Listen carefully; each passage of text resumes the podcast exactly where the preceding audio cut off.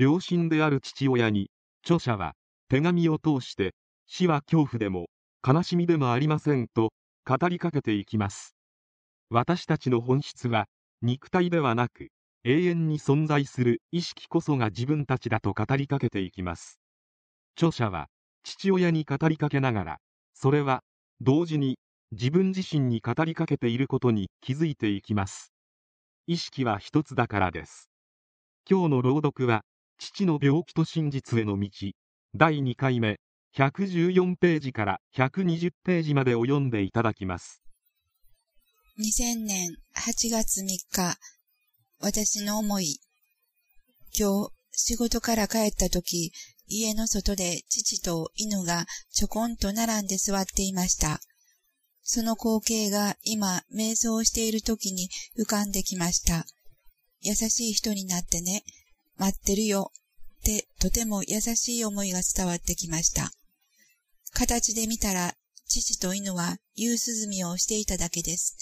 でも意識はいつもそうやって優しい波動を伝え続けてくれているのだなぁと思いました。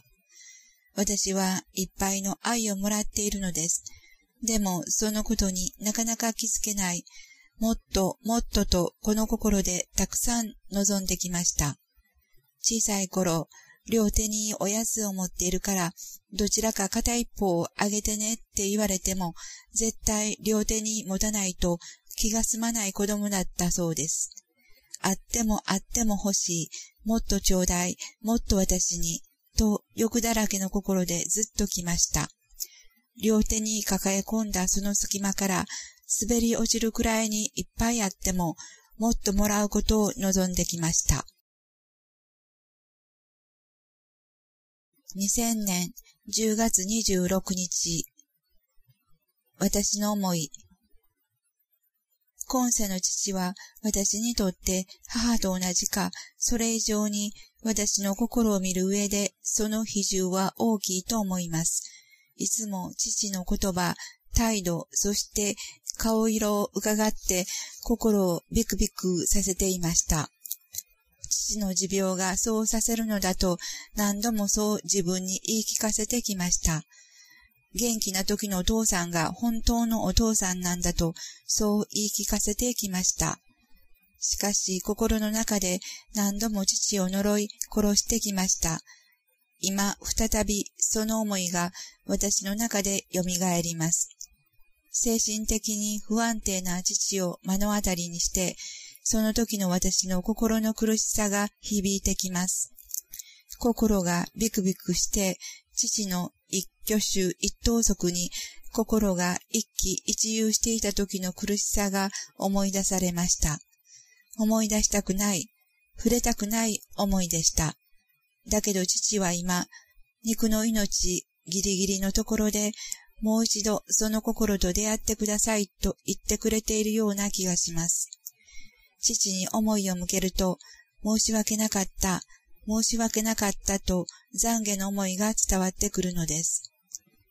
肉を見ていては本当に意識の温かさがわかりませんでした。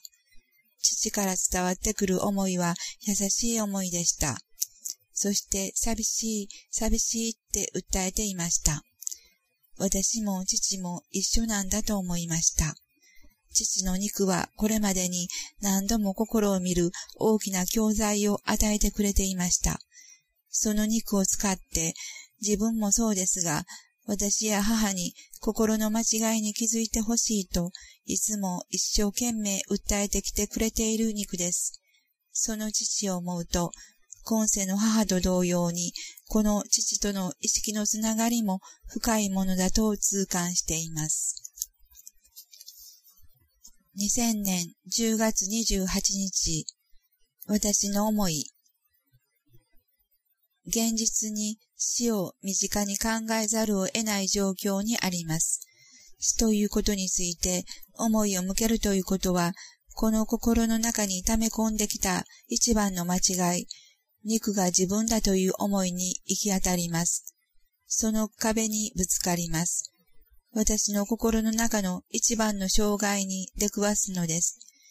意識か肉か、そしてその心の展開を余儀なくさせられる現象を今まさに迎えようとしています。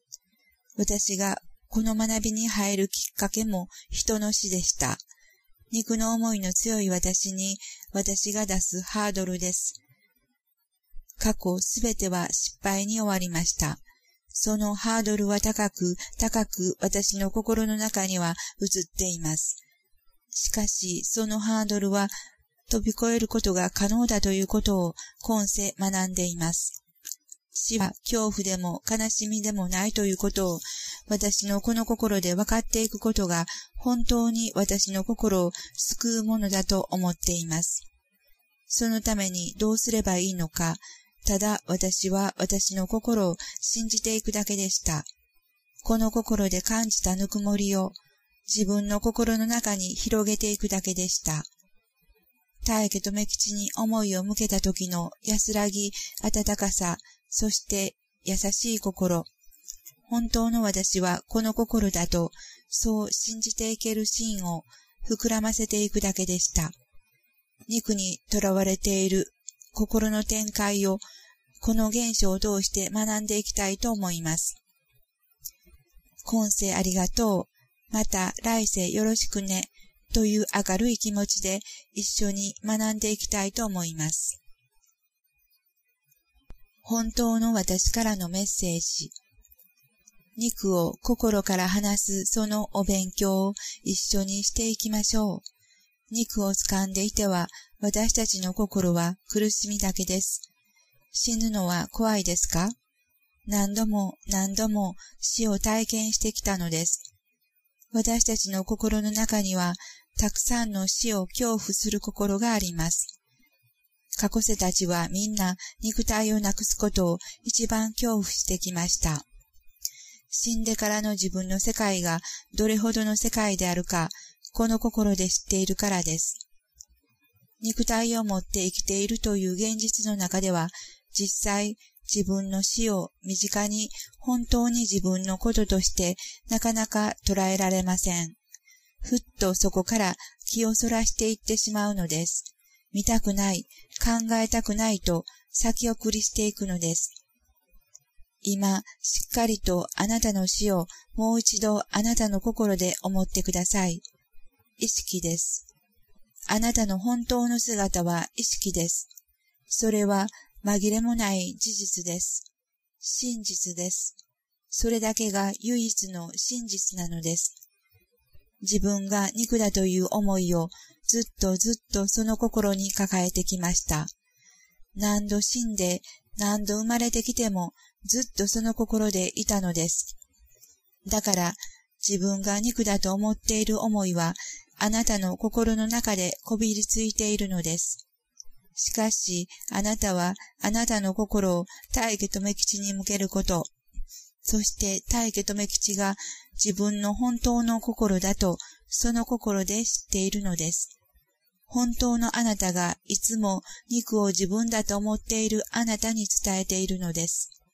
それはあなたが目を閉じて心を大家と目吉に合わせていくしか、そのことを感じる手立てはないのです。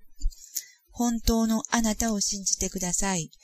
あなたはその肉があなたではないということを、私は本当にあなたの心で分かってほしいのです。そのために、あなたも、あなたのお母さんも、あなたのお父さんも、今世肉をいただいて、そして生まれてこれたのです。心を肉から離すことをあなたの心で学んでいってください。死は恐怖でも悲しみでもありません。死は喜びです。死はただ今世の肉を脱ぎ捨て、来世につないでいく準備なのです。死んでもあなたは存在します。あなたのお母さんも、あなたのお父さんも存在します。